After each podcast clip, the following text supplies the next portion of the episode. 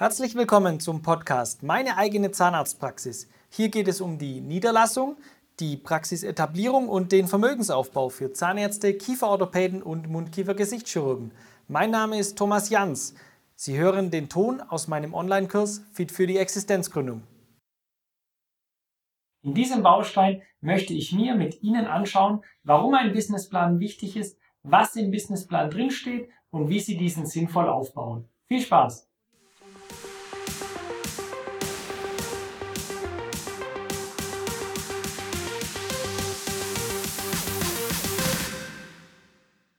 In einem Businessplan beschreiben Sie Ihr Vorhaben. Für was steht Ihre Praxis? Wo soll diese hin? Wie möchten Sie die Praxis weiterentwickeln? Welche Punkte, welche Investitionen sind notwendig, damit Ihre Praxis starten kann? Welche Mitarbeiter möchten Sie in der Praxis beschäftigen? Welche Patienten möchten Sie in der Praxis behandeln? All dies umfasst der Businessplan und stellt mit diesen Informationen die wichtigste Informationsbasis für den Kapitalgeber, also für die Bank dar. Der Businessplan ist für Sie allerdings viel, viel wichtiger wie für die Bank.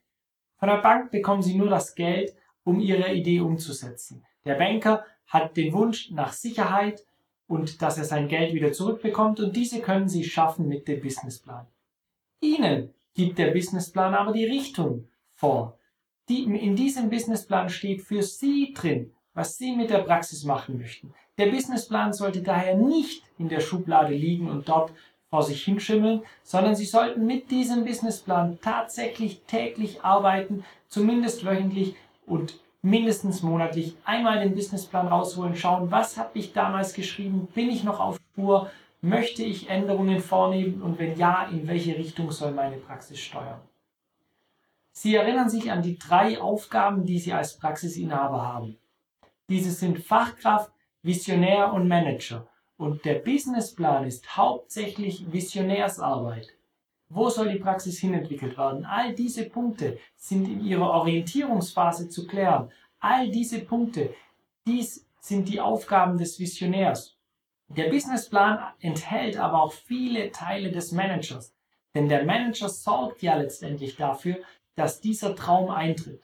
Und der Manager hat auch einen gewichtigen Anteil und ein gewichtiges Wort im Businessplan, gilt es doch viel zu organisieren und darzustellen, wie Sie die Praxis in Ihren Abläufen und Ihren Prozessen darstellen möchten.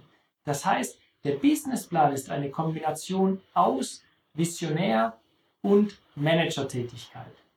Falls Sie die Aufgaben des Visionärs noch nicht erfüllt haben und falls Sie die Checkliste noch nicht durchgegangen sind, springen Sie bitte zurück in den ersten Baustein dieses Moduls.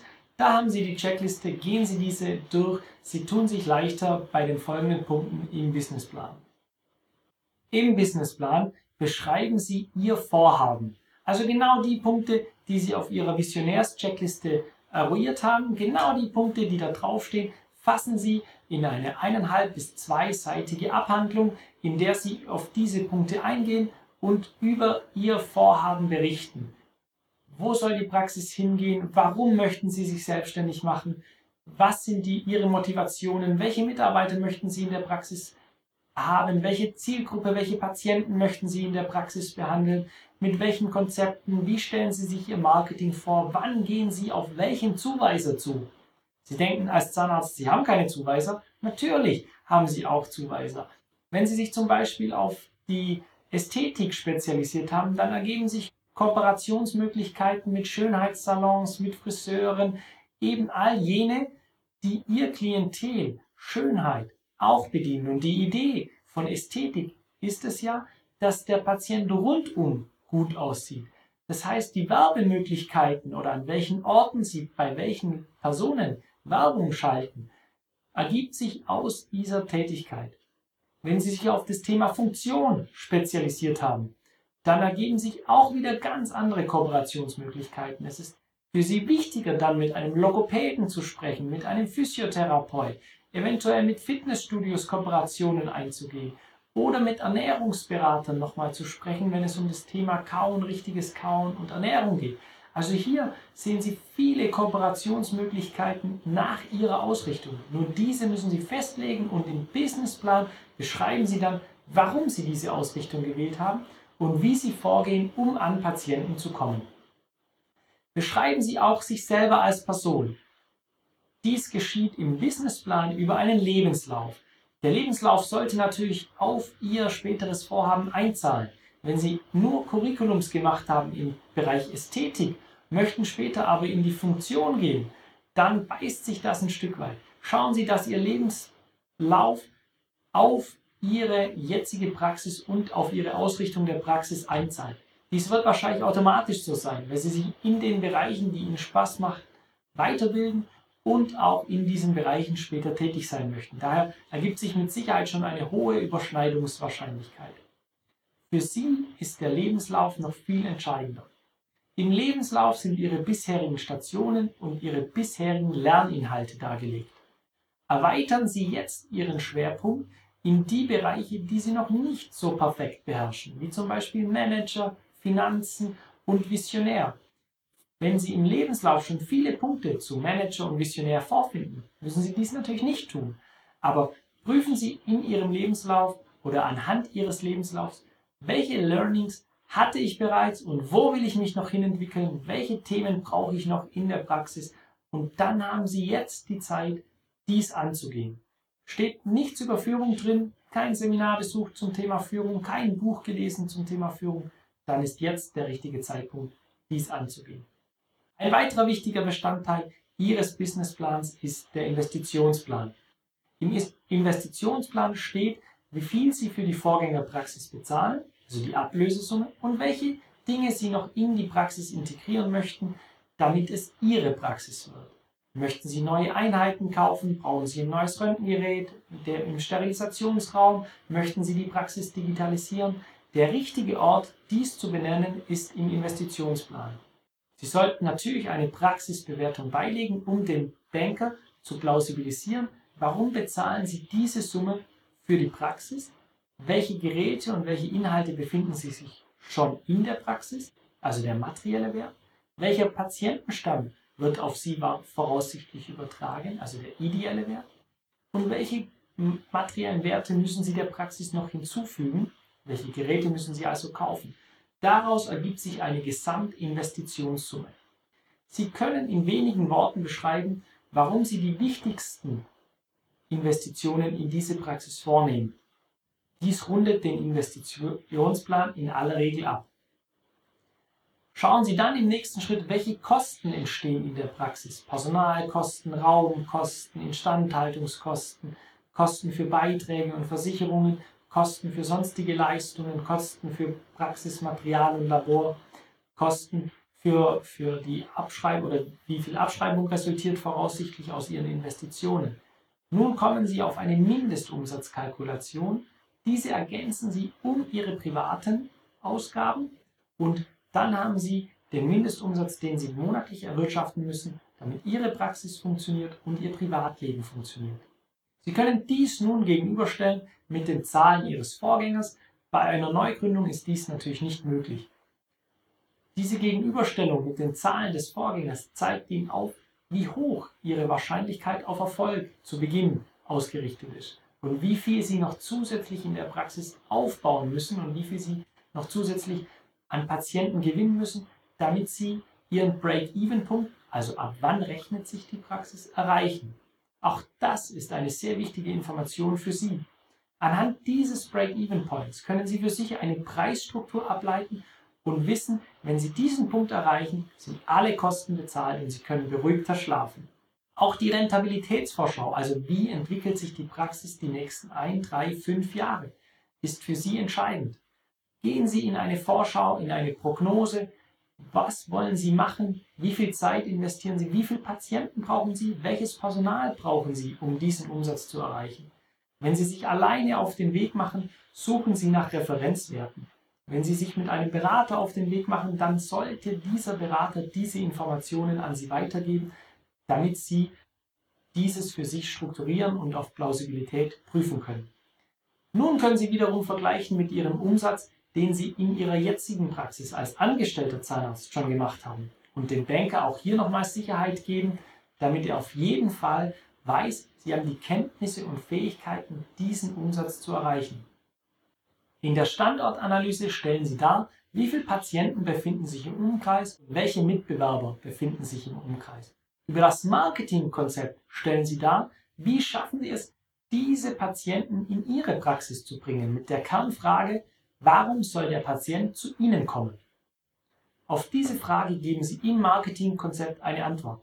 Hier können Sie einen Plan aufstellen, wann Sie mit welchen Zuweisern sprechen. Sie können einen Plan aufstellen, wann Sie wo Werbung schalten, Suchmaschinenoptimierung, Homepage, Internet, Facebook, Social Media, Instagram, Twitter. All diese Optionen stehen Ihnen mehr oder weniger sinnvoll zur Verfügung. All diese Optionen können Sie erwähnen. Ich würde nur die erwähnen, die Sie tatsächlich auch durchführen oder wenn Sie sich gegen etablierte Medien wie zum Beispiel eine Homepage entscheiden, warum Sie das machen, was ich Ihnen nicht empfehlen würde. Also die Homepage wäre das Mindeste, was Sie machen sollten im Bereich Marketing. Aber schauen Sie dann auch, dass die Homepage für mobile Endgeräte optimiert ist, weil die meisten Menschen suchen über mobile Endgeräte, heißt iPad oder Tab, also Tablet oder iPhone oder Smartphone. Die meisten Menschen suchen über diese, wenn ihre Homepage nicht optimiert ist, werden sie in den Rankings nicht, zumindest nicht weit oben, gelistet. Gehen Sie dann in die Finanzierungsplanung. Wie gedenken Sie, Ihre Investitionen, die Sie tätigen, an die Bank wieder zurückzuführen? Und in die Versicherungsplanung. Welche Versicherungen brauchen Sie, falls es mal nicht so läuft, wie Sie sich das erhofft haben? Erst wenn alle Überlegungen gemacht sind und erst wenn alles notiert wurde, erst dann gehen Sie zur Bank und stellen der Bank ein fertiges Konzept vor, wie Sie sich die Praxis vorstellen, wie viel Geld Sie brauchen und wie Sie dies zurückzahlen. Sie geben dem Banker die maximale Sicherheit, dass dieser sein Geld wieder bekommt. Und der Banker bewertet dann, das nennt sich Rating oder Scoring, je nach Bank, bewertet dann, wie wahrscheinlich bekommt er sein Geld wieder zurück und richtet danach die Zinskondition und die Sicherheiten aus, die Sie einbringen müssen. Diese ganze Arbeit davor lohnt sich. Und je besser und intensiver Sie Ihren Businessplan gestalten und vorbereiten, desto einfacher verläuft das Bankgespräch für Sie. Wenn der Banker merkt, Sie sind gut vorbereitet, haben auf alle Fragen eine Antwort, haben Ihren Plan und Ihre Idee durchdacht, dann ist der Banker bereit, zu geringen Sicherheiten Ihnen eine gute Kondition zu geben. Nur diese Aufgabe müssen Sie davor vollständig und richtig gut ausführen. Sie sehen also, der Businessplan ist das Werk, das Sie begleitet in der Anfangsphase und Ihnen darüber hinaus Orientierung geben soll. Der Businessplan ist dynamisch. Je nach Prozess oder Projektfortschritt entwickelt sich dieser nochmal anders. Wir finden keinen geeigneten Standort, die Investitionen sind in diesem Gebäude doch etwas höher, weil sie umbauen müssen und der Vermieter das nicht mitmacht. Auch hier gilt es dann immer wieder den Rückschluss auf den Businessplan zu ziehen. Sie finden nicht die Mitarbeiter oder die Mitarbeiter sind etwas teurer. Sie übernehmen eine Praxis, eine Mitarbeiterin geht, die Ersatzmitarbeiterin hat nicht die Qualifikation, die sie brauchen und sie brauchen nochmal Geld für die Schulung. All diese Punkte machen den Businessplan bis zur Abgabe bei der Bank sehr dynamisch und ergänzen oder verändern oder variieren sich immer wieder. Das heißt, Sie planen bis zum letzten Tag, bis zum Bankgespräch und im Idealfall sind Sie schon eine Woche vor Bankgespräch fertig, um dann den Businessplan dem Banker schon zur Verfügung zu stellen, damit sich dieser einlesen kann und auf Ihren Termin vorbereitet ist. Natürlich kann sich nach dem Bankgespräch auch nochmal was ändern. Vielleicht gibt es doch nochmal ein Gerät, das Sie in der Praxis brauchen, weil es vom Vorgänger gerade kaputt ging oder oder. Aber Sie haben dann für diesen einen Tag das Möglichste getan, um gut vorbereitet zu sein. Der Businessplan ist für die Bank ein Muss und für Sie essentiell. Der Banker wird Ihnen das Geld nicht geben ohne einen durchgängigen Businessplan, der zumindest diese wichtigen Fragen beantwortet, die wir gerade besprochen haben.